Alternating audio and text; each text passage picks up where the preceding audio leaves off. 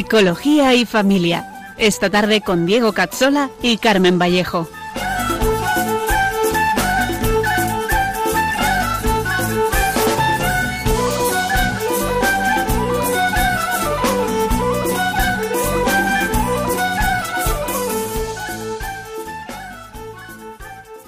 Te dijo ven y aceptaste, atrás quedó lo vivido, todo encontró su sentido y ahora estás caminando. Bienvenidos a nuestro programa Psicología y Familia con Diego Cazzola y con Carmen Vallejo, un programa para profundizar en la vida de la psicología humana y de la familia. Hoy nos adentraremos en el corazón de la persona como clave psicológica para entenderla con profundidad. En unos segundos empezamos. Mil fuerzas, mil gentes están contra ti, están contra todo lo tuyo y lo mío. Tras una cansada lucha de vidas, después de una pesca de redes vacías.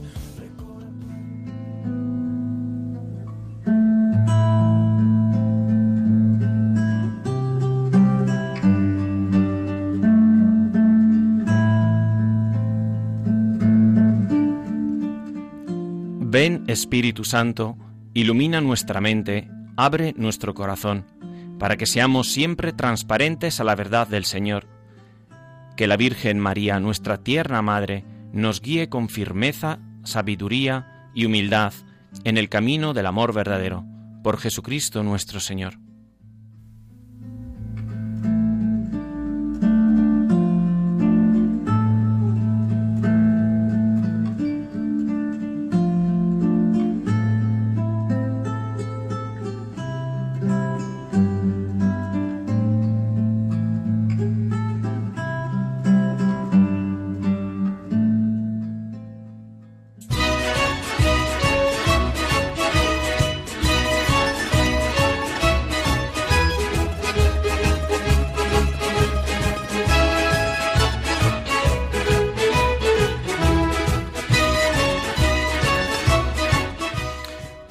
Tardes, bienvenidos a todos. ¿Qué tal, Carmen?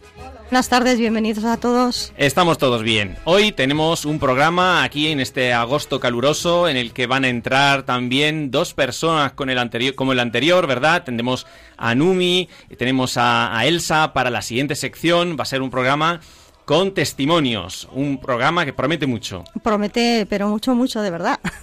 Pues como todos los programas, pues lo que hacemos lo primero es repasar un poquito lo que vimos en el programa anterior.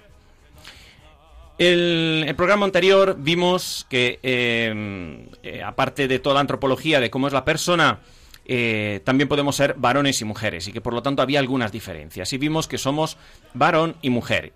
Y seguimos la pauta de Giulia Paula di Nicola, que eh, evidenciaba que la mujer es especialmente llamada a la relación con el otro, que tiene una conciencia del límite por no tener un dominio sobre su cuerpo, que la lleva a tener muy bien los pies en el suelo. O sea, las mujeres tienen muy bien los pies en el suelo. También está eh, llamada a dar vida, hemos visto que tiene que alimentarla, tiene que protegerla, acompañarla, que es esperanza, que tiene que dar paz. Además es capaz de ser flexible, por lo que es capaz de ir contra las reglas y que finalmente es un testimonio positivo del dolor, ya que es signo visible del sufrimiento, pero también de alegría, en una polaridad muy peculiar. Por otro lado, vimos que el hombre es más asertivo y seguro, que está llamado a proteger a la mujer teniendo un pie dentro de la familia y uno fuera. Es capaz de entregar la vida por una causa y bastante rígido en las normas. Está llamado al servicio de quien da la vida para protegerla y permitirle su vocación, por lo que está configurado de un modo menos flexible, para proteger mejor sin retroceder.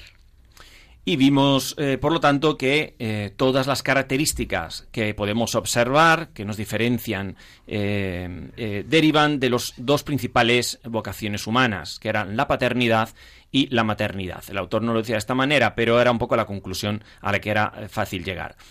Estas son dos y no hay ninguna más, por eso el varón y la mujer solo se podrán diferenciar eh, en estos dos sexos también desde un punto de vista físico, porque la vocación antropológica también es eh, la de la maternidad o de la paternidad, sea para el varón o para la mujer.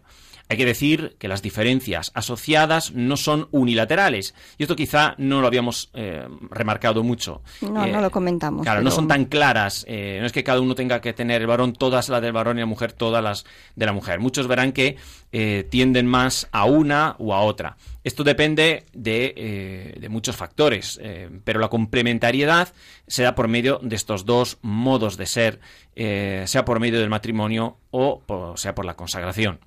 También analizamos la- en, el programa anterior eh, las cartas de San Pablo con don Jesús Úbeda y Lucía Carbajo.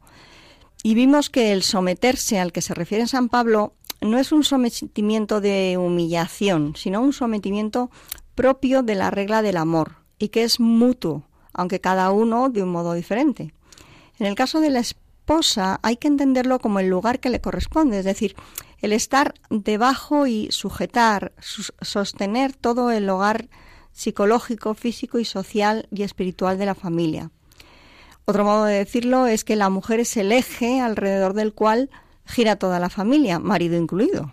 Claro, y eh, algunos nos comentaban mm, que quizá vendría bien algún ejemplo. Entonces, bueno, pues por dejar un ejemplo eh, donde se ve claramente esta complementariedad, como uno ayuda al otro, eh, podríamos poner, por ejemplo, cuando el niño se cae al suelo y están ahí el padre y la madre, ¿no? Como tenemos la posición de la madre de enseguida preocuparse por el niño, y, ay, mi niño, cómo se ha hecho daño, ay, pobrecito, mira que se ha caído, cogerle, darle mimos y besos.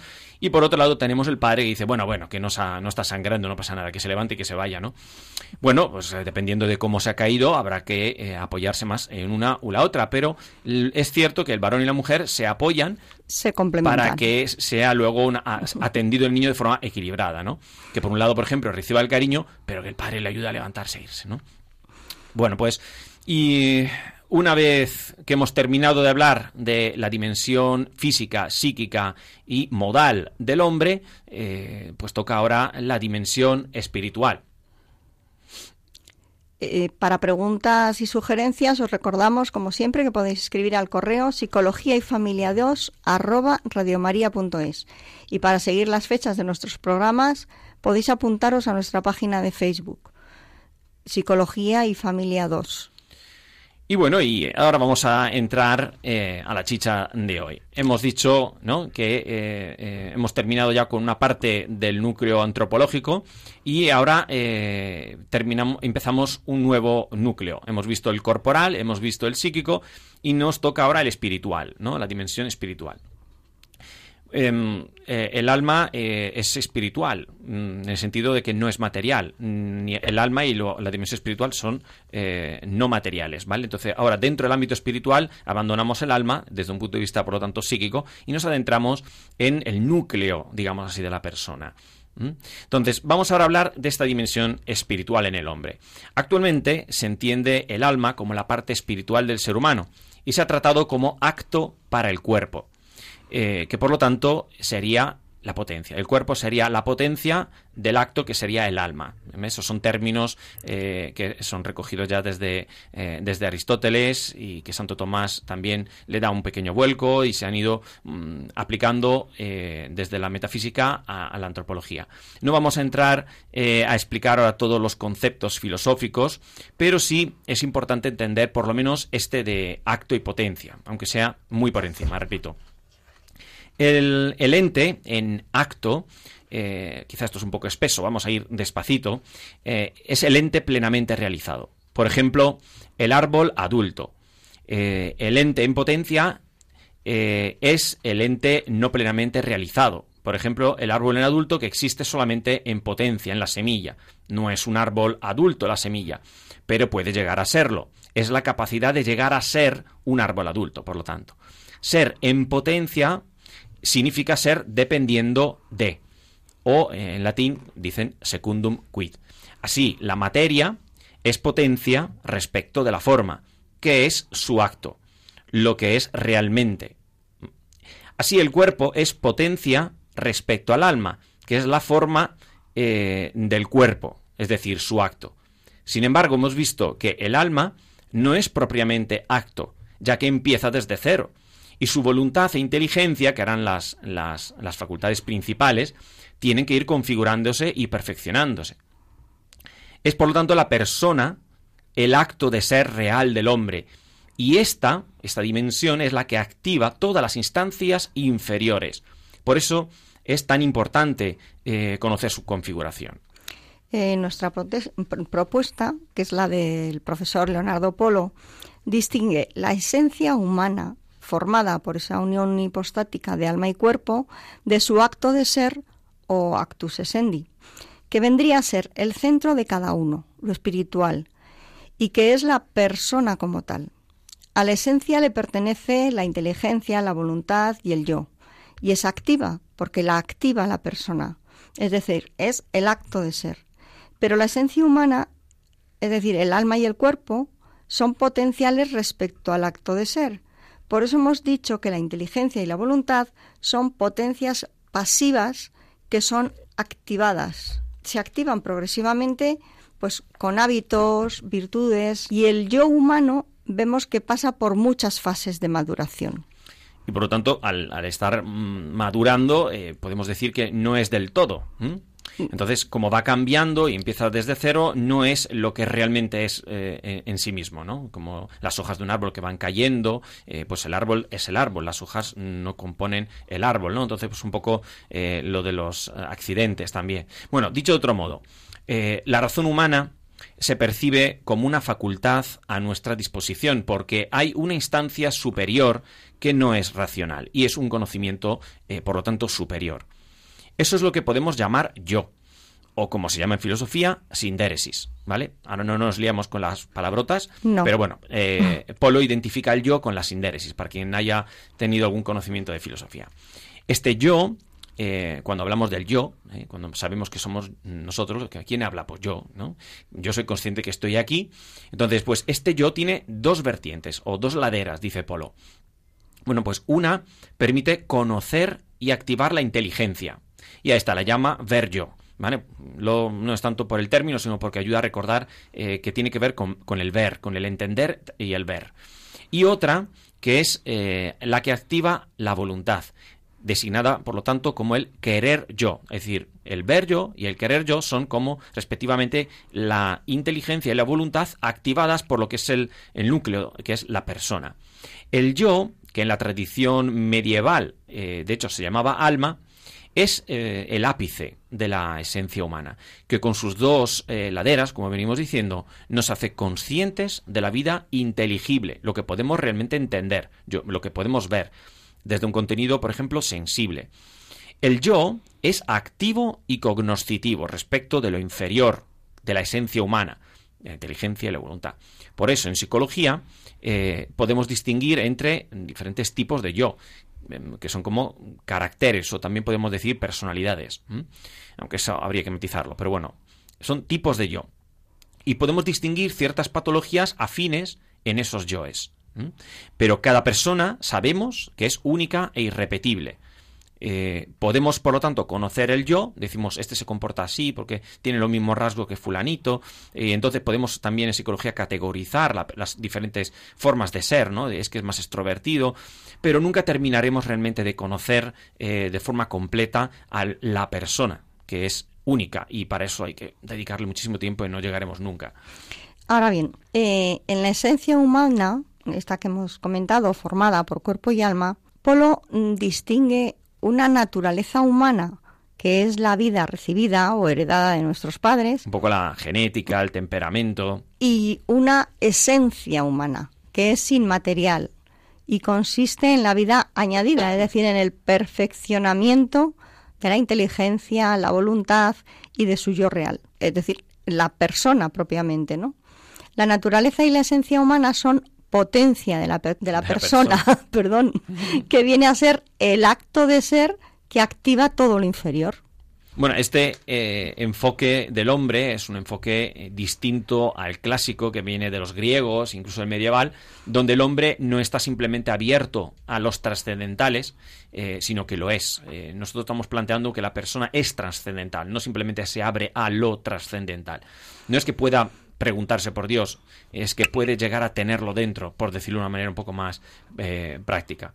el ser personal humano presenta, por lo tanto, unos trascendentales, unas características propias y muy importantes porque le definen como un ser único.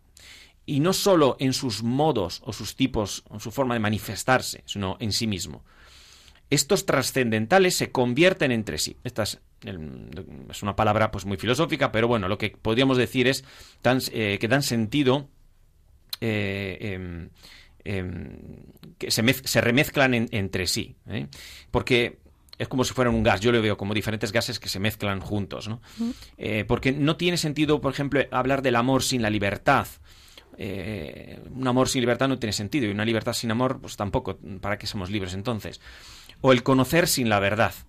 Al margen, por lo tanto, de la, de la convertibilidad, ¿vale? Nos quedamos con, con eso, con los trascendentales. Entonces el amar, el conocer, la libertad y la intimidad son las cuatro ampliaciones que Polo propone para definir mejor el ser personal humano. En la filosofía clásica los trascendentales son el, el uno, que es muy peculiar, el ser, la bondad y la verdad. Eh, no lo vamos a describir de forma filosófica porque no sería comprensible sin tener conocimientos filosóficos, por lo que vamos a simplificarlos todo lo posible. A ver si lo conseguimos. Y vamos a, empezar, empezar por el, el, más, el más importante, que es el amar personal o amar donal. Y lo vamos a dejar que la música de Marcela Gándara nos introduzca el primero de los cuatro trascendentales.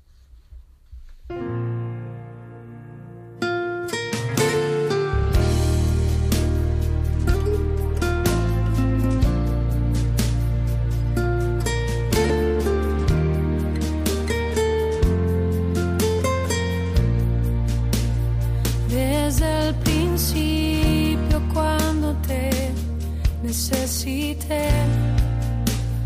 Desde el momento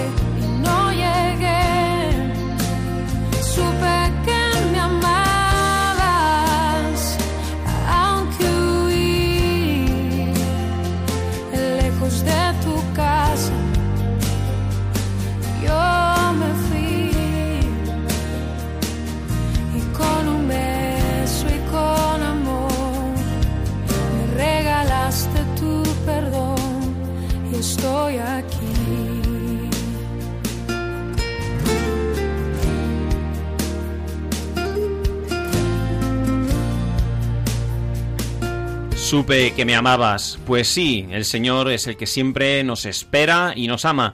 Y en nuestro corazón podemos sentir esta llamada. Estamos preparados para ello y lo podemos hacer sobre todo por el primero de los trascendentales, el más importante, lo que Polo llama el amar personal, que no es el amor en sí mismo, sino el amar personal. Es lo que eh, marca a la persona en su vocación al amor como donabilidad, como en términos de don. Es un desbordar, ¿vale? Más que un carecer. Eh, el carecer es propio de la voluntad, por ejemplo, que quiere eh, comerse algo porque tiene hambre, carece de algo y lo, lo, desea a nivel de voluntad. A nivel de amor, eh, el amar personal no carece, desborda, ¿no? Nos une constitutivamente a Dios por la dinámica del amor. Por amor fuimos creados y en el amor encontraremos la auténtica plenitud es un trascendental que está muy unido por lo tanto, al de la libertad, como decíamos antes. La libertad tiene sentido para el amor y el amor para la libertad. Van siempre juntos. Su máximo grado es abrazar la voluntad de Dios por encima de la nuestra. Y este amar personal tiene dos dimensiones importantes, el dar y el aceptar. Y digo aceptar, que no es, Que no es recibir, ¿verdad? no. Eh, dar implica salir de uno mismo, envío, entrega libre. El aceptar es propiamente una acogida y una aceptación libre.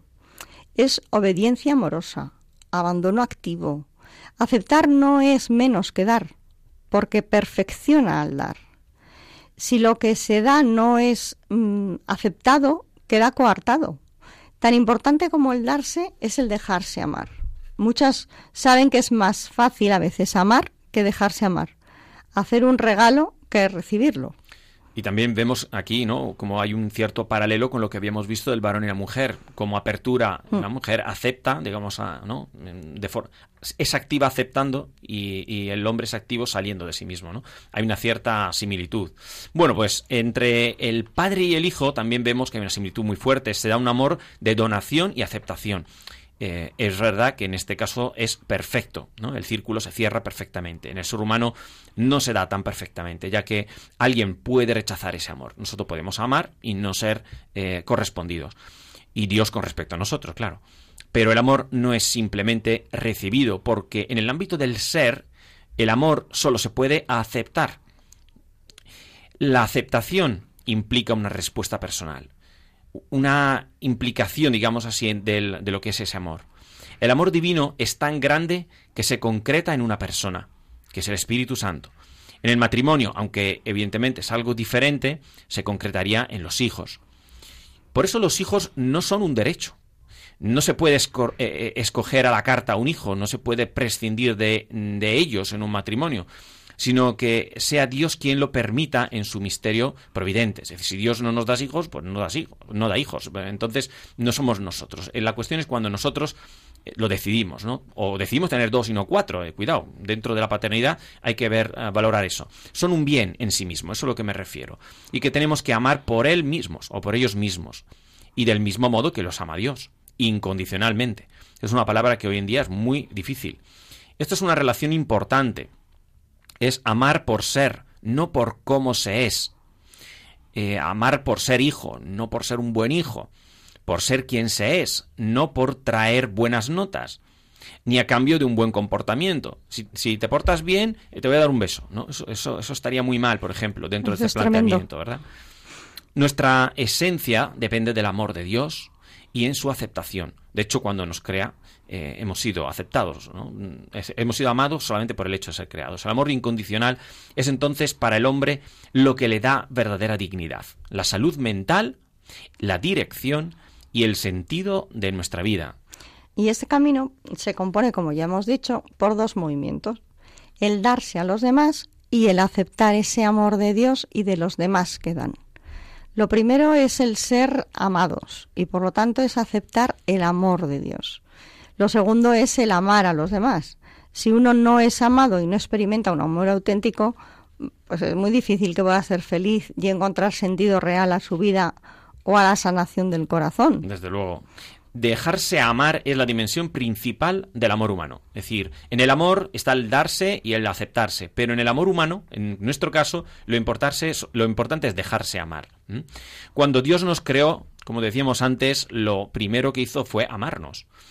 Eh, nos tiene nos tiene pensados desde la eternidad. En la cruz misma Jesús contemplaba la obra de nuestra vida, nuestro ser, y el amor que experimentaba le daba fuerzas para seguir ese camino de amor al Padre. No se puede amar sin ser amados. Y este amor es una huella de la semejanza divina propia del hombre, eh, diría incluso la más alta. Este dar y aceptar eh, permea toda nuestra naturaleza y alimenta el querer psíquico. Queremos las cosas, queremos hacer cosas. Ese querer es una prolongación del amar personal. Por eso en el yo hay dos laderas. Una es la del ver, que veremos asociada al conocer, que será un trascendental que veremos en la próxima vez. y otra es la del querer, la voluntad, que, Que lo veremos otra vez, distinta. Y este trascendental humano nos obliga a poner la aceptación del amor de Dios y la donación a Dios y a los demás como principal foco para entender toda conducta humana. No es una simple teoría, es para entender exactamente el comportamiento humano. Si la, si la educación, por ejemplo, pero también la, psiquiatría o la psicología quieren realmente llegar al fin de su misión con éxito, es decir, quieren la salud plena y verdaderamente integral de la persona, no solo paliar los sufrimientos o, o, dar placebos humanos, o porque que hable y a ver que si se repone solo, pues necesitan que este amor sea eh, el eje terapéutico es que la felicidad máxima que se puede alcanzar en esta vida eh, es dada por descubrir el amor del Padre a través del amor del Hijo y aceptar la filiación divina hasta poder ser alter Christus, otro Cristo, abandonándose en su voluntad. De ahí mana la verdadera paz que Dios nos da.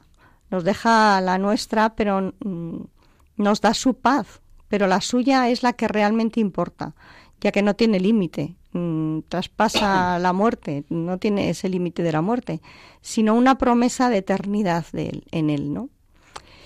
Bueno, pues estáis escuchando Radio María en el programa de Psicología y Familia. Hemos visto el amor donal como trascendental de la persona y vamos a pasar ahora a nuestras secciones para crecer, que hoy nos va seguramente a quitar el tiempo de la tercera parte del programa, pero seguro que merece la pena.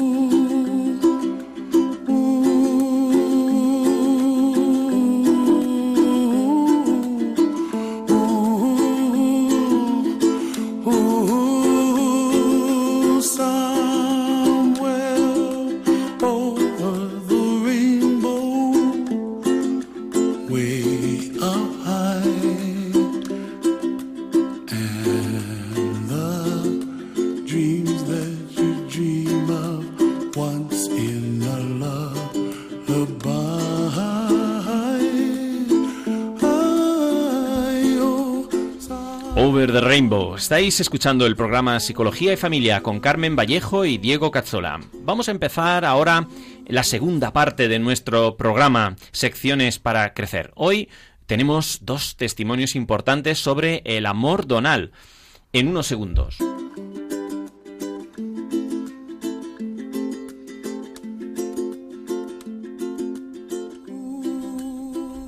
Muy buenas tardes, Elsa. Muy buenas tardes, Numi. Bienvenidas a nuestro programa aquí en directo. Hola, buenas tardes. Hola, buenas tardes. Bueno, tenemos, gracias por vuestro tiempo, que en agosto hay que descansar, hace mucho calor.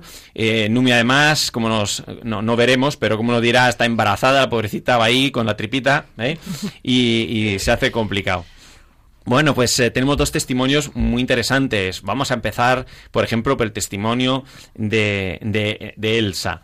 Bueno, Elsa, tu vida ha sido eh, muy intensa, ¿verdad? Sí. Y, has pasado por muchas dificultades eh, y algunas muy grandes que eh, de alguna manera han llegado a paralizarte, ¿verdad? Sí. Y, y, te han puesto al borde de la desesperación en muchos puntos de tu vida. Sí. Y es la primera vez que lo vas de alguna manera a poner aquí en antena, ¿verdad? Es un testimonio precioso de los más grandes que yo tengo en mi conocimiento y vamos a ver eh, si, si, podemos ver, por lo tanto, el milagro de Dios, eh, que muchos dicen, Dios no hace milagros. Pues mirad, yo he visto un milagro, eh, en Elsa yo he visto ese milagro. Yo no he visto las conversiones que viene en el Evangelio, que dice que se convirtieron 5.000, pero de uno en uno puedo decir que por lo menos uno lo he visto. Cuéntanos poco, Elsa. Es verdad lo que dices, ¿no? Que mm, yo creo que yo estaba andando perdida, ¿no? Estaba ahí, era una oveja perdida y de repente, bueno, para mí son pruebas porque lo que el Señor nos pone en el camino son pruebas, simplemente para hacernos alzar la vista hacia Él, ¿no? Porque muchas veces vemos, yo por lo menos veía el mundo, ¿no? El mundo era todo y a Dios le dejaba de lado. Y hoy en día, para mí, Dios es lo primero. Eh, hoy en día puedo decir que él, él, él quiso que estuviera en su, en su rebaño, ¿no? Que pasé muchas cosas, pero fue maravillosas porque hoy en día puedo darles las gracias porque yo ya quería tirar la toalla, yo ya no tenía fuerzas para nada, pero Dios me dijo, levántate. Y me hizo conocer muchas personas muy buenas. Y una de ellas eres tú, Diego. que, que cuando hablé contigo, tú me dijiste, aférrate al Señor, ¿no? Solo Él te va a sacar de ahí. Y me costó, me costó. Pero al final, poco a poco lo logré. Y yo no creía. Yo decía, el Señor no me escucha, el Señor no sabe mi dolor. Pero hoy en día puedo decir que Él estaba conmigo. Él me cuidaba. Cuando yo muchas veces me sentía sola, él, él estuvo conmigo, no, él es el que me... Esas fuerzas que yo ya no las tenía, él me daba las manos y me decía, venga, levántate, tienes dos hijas, tienes tu marido, tienes que levantarte de aquí y yo te quiero aquí conmigo y que tienes que ver a tus hijas, ¿no? Crecer. Y yo es que cuando hablo mucho del Señor me emociono mucho porque Él solo es amor y Él no es malo, Él no nos castiga, Él simplemente nos llama la atención como un buen padre, ¿no? ¿Te sentías abandonada por el Señor cuando estabas en, en esos momentos tan fuertes? Mm. Eh, mm, de, de, Él no, pero sí de muchas personas que a lo mejor yo me aferré a esas personas que realmente... Mm, sea, vi donde no tenía que pedir ayuda, sino era el Señor realmente mi ayuda, no necesitaba esa ayuda de Él. Y, y hoy en día para mí la vida no, no es, no sé, para mí todo es el Señor. Cada cosa que hago, cada cosa que pienso, se lo pregunto a Él, se lo consulto. ¿Tú crees que está bien? y de repente hay personas que hablo con ellas y ya me dan la respuesta, ¿no? Que el Señor a través de ellas me dice que está bien o o espérate un poco que a su debido tiempo, ¿no? Y, mm, por ejemplo, yo como pasé por una gran depresión, como sabes tú, entonces la depresión es algo duro, pero también que hay a muchas personas que, muchas mujeres, mucha gente que sufre esto, que dicen, no, de eso no se sale. Eso, a mí, por ejemplo, una chica me dijo, que yo quería buscar un psicólogo, ¿no? Y me decían, no, si eso solo es para personas locas. Digo, no, mm, en mi mente estaba que yo no estaba loca. Pero claro, en su día me metí eso yo también. Y hoy en día digo, no hace falta estar loca para ir donde un psicólogo. Si tú, tú realmente no sabes cómo encaminar y un psicólogo te ayuda hacia donde tú quieres ir, pues mm, no hace falta estar loco para ir donde un psicólogo, donde un, de un psiquiatra. Simplemente es buscar ayuda para tú empezar el camino, ¿no? Y entonces es, eso es lo que yo de mi pequeña testimonio puedo contar, que hay que aferrarse al Señor. Y el Señor es todo, Él es la mejor medicina, Él es el mejor psicólogo, Él nos, nos pone en nuestro camino personas que realmente tienen que estar en nuestro camino, ¿no? Y al final luego pues todo lo que realmente creemos que son amigos no son. Y él mismo nos va apartando de todo aquello, ¿no? Mm. Y... ¿Qué ha sido lo más difícil mm, para ti? Lo más difícil. Sí. el Señor te da, fuerza, el Señor te da fuerza, te da sentido y de repente pues todo el mal que te han hecho, eh, que creedme, porque igual por antena no vamos a decir todo el mal que ha recibido esta pobre Elsa, eh, es difícil eh, llevarlo encima, ¿no? Pero mm, el Señor, ¿qué fuerzas te ha dado para hacer? De perdonar. Perdonar. Perdonar, es eso lo más difícil. Mm, no es difícil. Mm, es imposible. Pero sí cuesta. cuesta, cuesta. No es difícil, pero sí cuesta. Pero cuando ya lo logras, porque yo, por ejemplo, al principio decía, decía yo ya, ya he perdonado. Mentira. No, está como que tapando una mentira Mm, con otra, ¿no? Y entonces hasta que me di en cuenta dije, no, a ver, el Señor, Él sabe todo. Tú a Él no le puedes engañar. Entonces, o empiezas de verdad a irte curando, a irte sacando todo, porque hay que pasar muchas etapas, y tienes que ir pasando etapas de etapas y vas curando, cerrando puertas ya, pero que las puertas ya no hay que volver a abrir para nada. Y perdonando, porque yo he perdonado, yo no sabía perdonar, yo decía, sí, sí, te perdono, pero tenía un rencor por dentro que, Claro. que, que yo creo que eso es lo que más daño me hacía, ¿no? A Y entonces, a mí. El rencor nos hace daño a nosotros. Entonces, mm, es el per- poder perdonar, el poder mirar a esa persona que te ha hecho daño y tener misericordia, porque eso es el amor de Dios para mí, eso es el amor de Dios, ¿no? Entonces, a medida que vas perdonando, porque hay muchas personas que te hacen mucho daño y vas pasando etapas, etapas, y hasta cuando llegas al final dices, madre mía, qué difícil, porque soy yo la que hago lo difícil, porque el Señor al final Él está ahí, pero Él nos está da- dando cómo salir de ahí, pero nosotros somos, mm, por, yo lo digo que soy, he sido terca, y hoy en día, es que perdonar, ya, ya pasó, te hizo daño, ya, déjalo atrás. El Señor estuvo ahí, el Señor siempre ha estado conmigo. Yo que siempre creía que estaba abandonada, mentira, el Señor siempre estuvo ahí. Yo cada vez que me acuerdo de cada cosa que he pasado, digo, pero si tú no hubiese estado, no, no estuviera donde estoy hoy en día, ¿no? Entonces, eso es lo que puedo...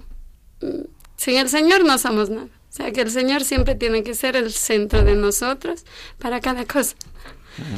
Para cada cosa y Y el, eh, cuando Dios ha, digamos, hecho esa fuerza, ¿no? De entrar en ti, lo has aceptado y te has abandonado a Él, eh, eh, eso te cambió a ti, pero cambió a alguien más. sí. ¿A quién cambió? Mm, mi, mi, todo, mi casa. Se, Cambió tu casa. Mi, mi marido, mis hijas. Yo es que no era consciente de todo lo que estaba causando mm, por mi culpa, ¿no? Porque al final fui yo y no veía a mis hijas lo que sufrían, no veía a mi marido, porque mi marido no es mucho de expresarse. Pero hoy en día, por ejemplo, puedo hablar y me dice a mí, es que tú crees que yo no sufría, pero sí he sufrido, ¿no? Y hoy en día es que es De otra forma. de pero otra también forma, sufren los que están no lo decía, pero de sí sufría. Y él muchas veces me dice incluso más que tú. Digo, a lo mejor sí es verdad, ¿no? Y cómo cambiaba también, ¿no? Tu hija. Eh, eh, decir, el ser feliz tú, el poder sonreír otra vez, encontrar sentido Mm. en la vida, ¿no? Abandonar todos los rencores y los odios y dejarlos correr, ¿no? Porque sabes que igual que Dios me perdona a mí, yo voy a perdonar, ¿no? Y que Mm. nos hace más daño a nosotros que a los demás. Eh, cambió el corazón de tu hija y te diste cuenta, ¿no? Que, que tu hija estaba sufriendo por ti. Sí, ¿no? sí, porque luego es, de esas cosas que pasas va a etapas. Y luego un día mi hija me decía, mami, has cambiado, ahora te veo feliz. Ah, Ahora te veo feliz. Y es todo gracias al Señor. Y yo siempre le digo a ella, digo, yo mm, la mejor herencia que te puedo dejar es encaminada hacia el Señor.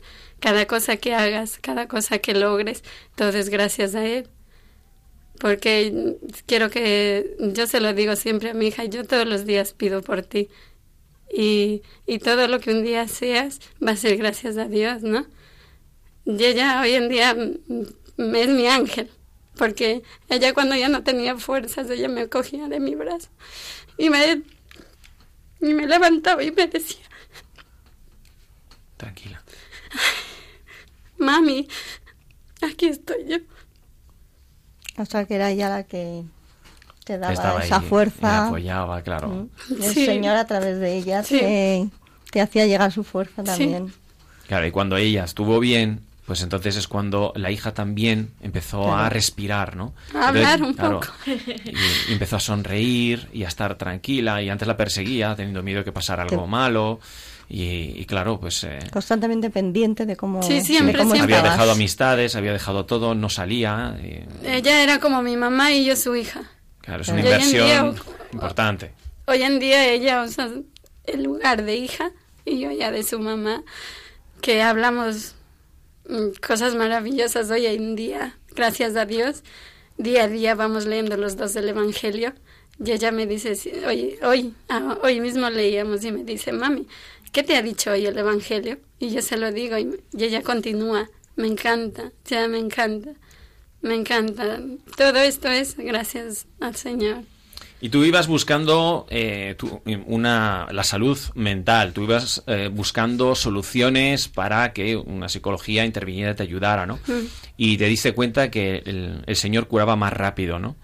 Y, y- y eso y eso ha sido un paso muy importante no buscar al quien a quien realmente eh, nos, nos puede sanar no porque la psicología es verdad pues tiene es una ciencia hace sus avances y sin embargo hay puntos eh, ciegos en la psicología donde no podemos llegar los psicólogos no y sin embargo pues el señor en menos de un segundo el, el que el tiempo que tú tardas de decirles que sí está sanada y, y en, eh, no sabías decir ni el Ave María ni el Padre Nuestro prácticamente. Estabas envuelta con protestantes que te rondaban eh, por todas partes, ¿no? Sí, Y protestantes raros, además, muy raros, ¿no? Que te obligaban a renegar de la Iglesia Católica para que no tuvieras nada que ver con ella, es decir, más allá de la...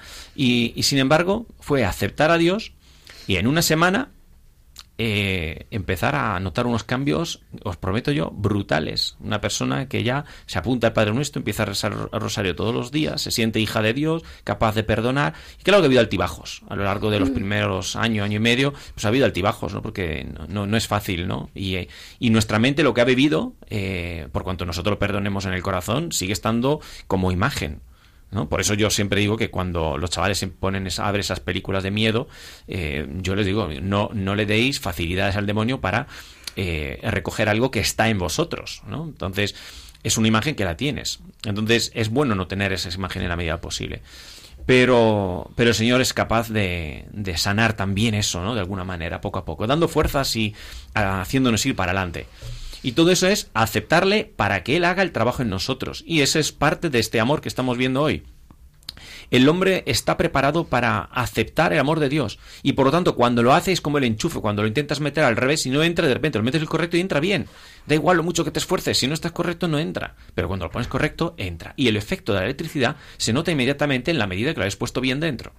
Entonces, que entre bien dentro de nosotros el Señor hace que nosotros llenemos nuestro depósito. Entonces, poco a poco, o más rápido que depende, ¿no? Eso dependerá de muchos factores, va permeando dentro de todo nuestro ser y va a las siguientes dimensiones. Y pasa del orden espiritual al orden psíquico. Empiezan a equilibrarse los pensamientos. Empezamos a tener eh, reglas para excluir algunos pensamientos, para ordenar nuestra mente y también para sanar nuestro corazón, es de- es decir, nuestras heridas afectivas.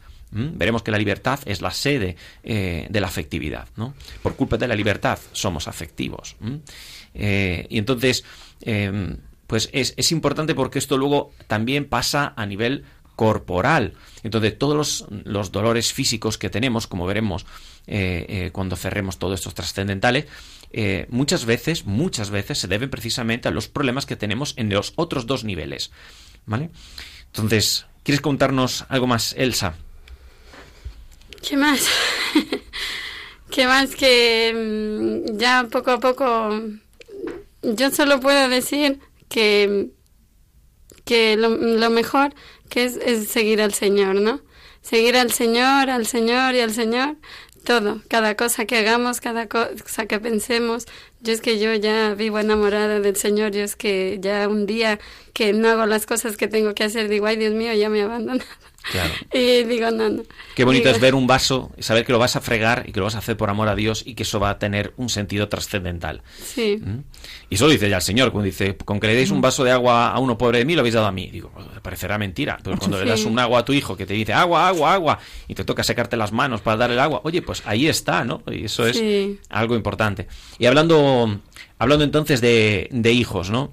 Eh, hemos dicho también que el amor donal es aceptar el amor y que eh, los hijos de alguna manera son un don. Igual que el Espíritu Santo es la persona que establece esta conexión tan perfecta entre el padre y el hijo, en- entre los padres ¿no? de un matrimonio y, los hijos, ocurre algo así, excepto por la diferencia de que somos criaturas, eh, los tres, el padre, la madre y, y los hijos. Entonces tenemos aquí a, a- a- Numi, que la conocemos ya porque es, eh, es, eh, es una colaboradora de nuestro programa de, la psico- de psicología digital, es informática, entonces sabe un montón de estas cosas, nos habla de aplicaciones, pero hoy no va a venir a hablarnos de esto, ¿verdad, Numi? No, hoy no, hoy no toca ese tema. No, hoy eh, Numi hemos dicho, pues está embarazada, estás de ¿cuántos meses? Siete meses y medio. siete meses, y estamos ya para la recta final, ¿no? Sí, totalmente, Mm. recta final. Así que tiene, tiene, puede dar un testimonio muy bonito porque eh, tienes hijos ya, ¿no? Sí. Este- Cuéntanos un poquito la historia de estos hijos y háblanos un poco cómo ves tú a, a los hijos, si como un derecho, un don, ¿cómo, cómo lo ves tú? Bueno, eh, primero que es un don de Dios, es un regalo, eso principalmente. Pero cuento así un poquito mi historia, mi testimonio de, de los niños. Eh, cuando nosotros éramos un matrimonio que nos casamos en Argentina, eh, vinimos a vivir a España y después de establecernos un poquillo más aquí en España, decidimos como muchos matrimonios tener, formar ya una familia. Y, y fueron cua- cuando empezamos o decidimos empezar a, a tener, y estaba en nuestro plan, por eso digo nuestro plan, eh, eh, que hicimos, empezamos y fueron cuatro años muy, muy difíciles, de los cuales me costaba muchísimo quedar embarazada, tardaba más o menos un año eh, en quedarme embarazada y después a los tres meses perdía eh, el niño. Entonces fueron años, mm, cuatro años, que digo, muy, muy, muy duros. muy Perdiste duros. más de uno, ¿verdad? Sí, perdí tres. Tres niños. Tres, tres, los tres, o sea, los tres primeros. Bueno, que ahora son tres angelitos que nos cuidan desde el cielo. Y, y nada, como también decía Elsa, el Señor nos va, o sea, por algo eh, nos va formando en este camino que tenemos que ir acercándonos más a Él. Eh, cuento la parte de que he emigrado porque vengo de familia católica, pero en ese momento, claro, al emigrar, estar solo aquí con mi marido fue bastante duro. Entonces te alejas ahí un poco y te vas metiendo en el mundo, en la sociedad que, que- actual. Y te olvidas de ciertas cosas. En ese momento el Señor fue el camino que necesitaba hasta que eh, me quedo embarazada en el último. Yo realmente en el último, en la última pérdida, acepto que es lo que me toca vivir. Y como aceptación, el Señor ya me da el regalo. O sea, al mes quedo embarazada. Es curioso, entonces. mm, Quiero un hijo, lo intento, nada. Quiero otro hijo, nada, que no. Que, que sí que lo quiero y nada. Digo, vale, que ya que no lo quiero, toma ya. Viene Sí, el hijo. Viene ¿no? el hijo. Sí, sí, sí, sí, sí. Y yo lo he visto muchas veces, ¿eh? Y algunos dicen que es el estrés de cuando te has casado. Yo creo que No. es más de es más pedagógico el hecho que otra cosa. El señor realmente si ve que vamos con una actitud eh, Sobrada. soberbia, sí, so- sobrada, decir esto, ah, esto yo controlo, ¿eh? Esto es mío. yo, yo triqui traqui, yo conozco bien esto y ahora tú ahora me quedo embarazada en dos segundos. Pues no. eh, Pues no, pues no, pues no, pues no. Él, es, él tiene su plan.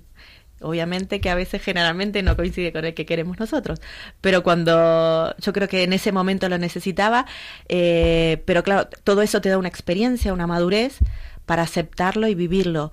Eh, como le ha pasado a Elsa con su hija, también mi primer hijo es el que también me va llevando, también me va acercando mucho más al Señor y me va dando esa fuerza. O sea, es el que, es el- lo que nosotros necesitábamos para mirarlo, como decía Elsa, al Señor, mirar al Señor y entregarnos otra vez a su voluntad, porque también es un milagro, porque rezamos mucho y tal, entonces es un milagro el eh, Tiziano, en este caso nuestro primer hijo.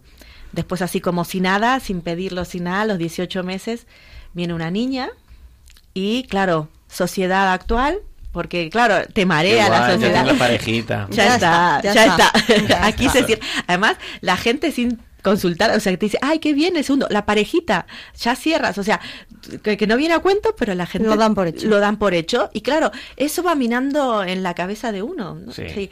Y yo, neces yo internamente sentía que, que algo más, yo quería algo más, pero mi marido no. Como dijeron antes, el tema de cómo es el hombre a nivel, eh, o sea, que es el padre, el jefe de familia, el que tiene que mantener, el que tiene que llevar adelante a sus hijos, sacar económicamente, era mucha presión que él sentía.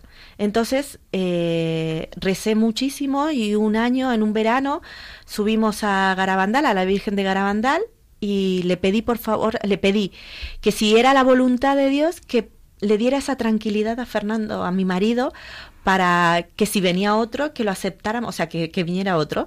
Y realmente, eh, a los dos meses, Fernando, en una cena así eh, de amigos, como que preguntaron, ¿y ya está? ¿Con estos dos niños es suficiente? Y dijo, bueno, si viene otro, Fue algo así, dijimos, bueno, ya aquí ha actuado. y en diciembre estábamos esperando eh, a la tercera niña. Pedid y se os dará, ¿no? Sí, ¿Veis sí, cómo sí. la, vemos como la mujer, en ese sentido, es luz, es esperanza. O sea, el, el- el marido no es que eh, sea menos, es decir, simplemente es que tiene un papel que es distinto y es muy fácil de tachar al marido del insensible que no se entera o que no quiere y a la mujer de la apasionada por la vida de hijos y, y de pañales. Y no, y no es así, eso, eso sí que es, es, eh, un- una mala distinción, ¿no? Claro, no, no, y además es eh, algo que, bueno, cada uno vive su papel, entonces tampoco como madre o como eh, ahí como esposa vas a pretender de darle, o sea, bueno, viene otro hijo porque viene, no, no, o sea, que yo quiero que se sienta esa tranquilidad como hombre porque es, es, es la esencia. Que es, o sea, a nivel trascendental es, es como él se sentía. Entonces, para que él tuviera esa tranquilidad que Dios se la dio. Y después, y ahora, claro, con este embarazo ya fue, fue, fue un poco más improvisado, ¿no? Sí. No lo esperábamos, no, no, no lo buscábamos, no nada, y llegó. Y llegó, pero to- ni tocó la puerta, nada, abrió directamente y dijo, aquí estoy. Fue, este es el que realmente los otros embarazos los he vivido con mucha tranquilidad y amor a Dios, pero eh, bueno, tranquilidad no tanto porque como había perdido tantos embarazos, estaba muy inquieta. Pero este es que siento que es un regalo de Dios, que es, es es un don que es lo que realmente él quiere. Fue Tiene un- una misión específica. ¿no? tiene una misión específica y es estoy viendo un embarazo súper tranquila, mm, tranquila a nivel personal, que sé que está, que no tengo agobios de decir tengo que ir a una ecografía a ver si está el niño bien, porque sé que está bien porque es un regalo, es el don, es un, un regalo de Dios y nosotros como tal eh, eh, tenemos que recibirlo, aceptarlo. Vuelvo a repetir, la sociedad actual, eh, cuando obviamente que fue una semana bastante dura cuando nos lo dijo a nivel económico, cuando nos enterábamos que estábamos embarazados y para mi marido, eh, bueno, que tiene su empresa, que le iba a cerrar, que tal y cual, y eso fue un martes y yo el jueves me entero de que estoy embarazada. Entonces, claro, fue un shock para nosotros, o sea, somos débiles, o sea, aunque es un regalo, somos débiles. Y claro, como está actual, eh, disculpen que diga siempre la sociedad, pero la doctora lo primero que me dijo fue, Numi, eh, recuerda que puedes interrumpir el embarazo, que no, que estás en tu derecho. Entonces le digo, no, no, no, no, o sea, mm, o sea, no está, no, no, no es un derecho, o sea, si es un don, o sea, un regalo de Dios, eh, lo- No- hay no que verlo- depende de mí, No ya. depende de mí y además estuve leyendo, o sea, cuando empiezas a leer cosas y al ser un regalo de Dios es algo sagrado.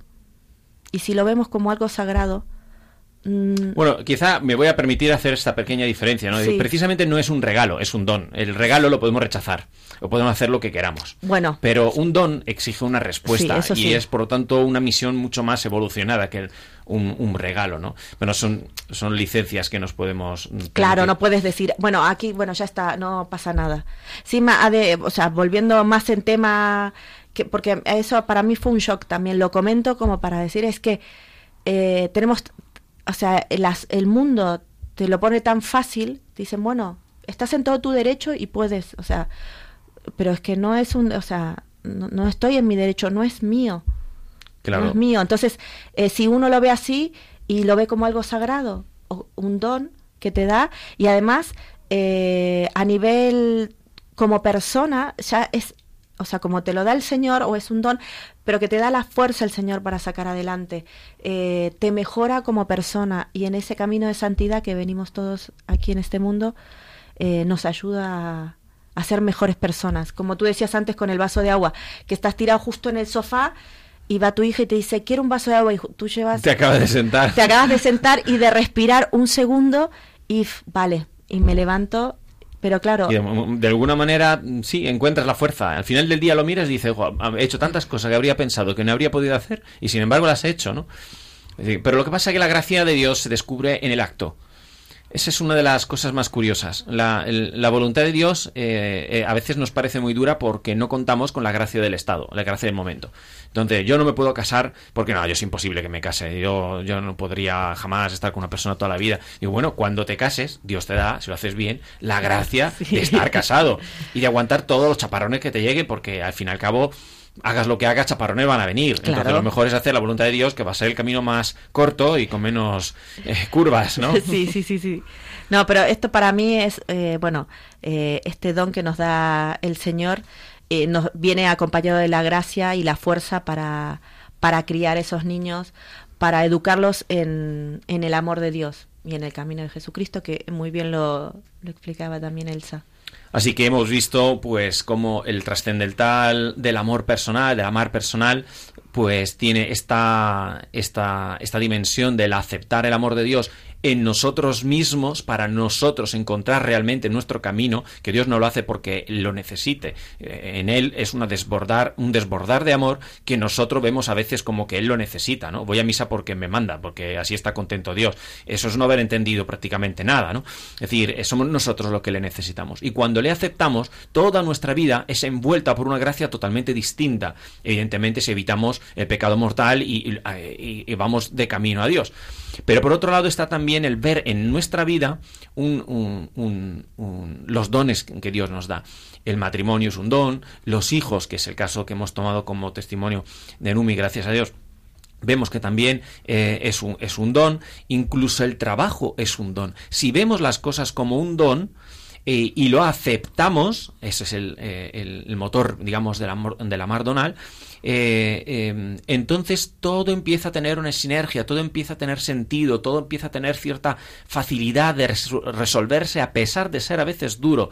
Y Dios, pues eso, con su infinita providencia y pedagogía, eh, pues eh, nos, ha- nos hace crecer, no solo salir del paso, ¿verdad? Bueno, como imaginábamos, ¿verdad, Carmen? No nos, llega- no nos ha llegado a hacer eh, la- las preguntas, las respuestas, ni, ni abrir micrófonos, que seguramente habría, habría intervenido más de uno. Pero volveremos con más testimonios o con más momentos en, en, en, otro, en otros programas. Y con el tiempo cumplido, ahora toca meditar sobre el amor como vía no solo de encuentro con la felicidad, porque es lo que nuestro corazón realmente anhela, sino también como sanación interior y suprema vía de amar a Dios. El amar personal es uno de los grandes sellos de Dios en nosotros, que nos llama a ser suyos y descansar en Él. Dios mediante nos volveremos a escuchar el 17 de septiembre, como siempre a las 17 de la tarde. Seguiremos profundizando en los trascendentales de la persona y abordaremos nuevos temas en nuestra sección para crecer. Os invitamos a escribirnos a nuestro correo, formular vuestras preguntas, comentarios al correo psicología y familia 2, el número 2 en número, psicología y familia 2 arroba radiomaria.es y apuntaros en nuestra página de Facebook para difundir los programas, eh, contactar con nosotros y conocer las fechas de cada programa, así como los enlaces, por ejemplo, para descargar cosas que subamos. Pues eh, rezar por nosotros, que nosotros rezaremos por vosotros también. Muchísimas gracias Elsa, muchísimas gracias Numi, Carmen. Buenas gracias. Digo, buenas tardes a todos. Muchas gracias. gracias. Que Dios os bendiga a todos.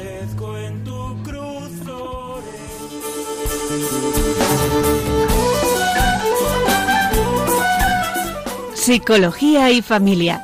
Esta tarde con Diego Cazzola y Carmen Vallejo.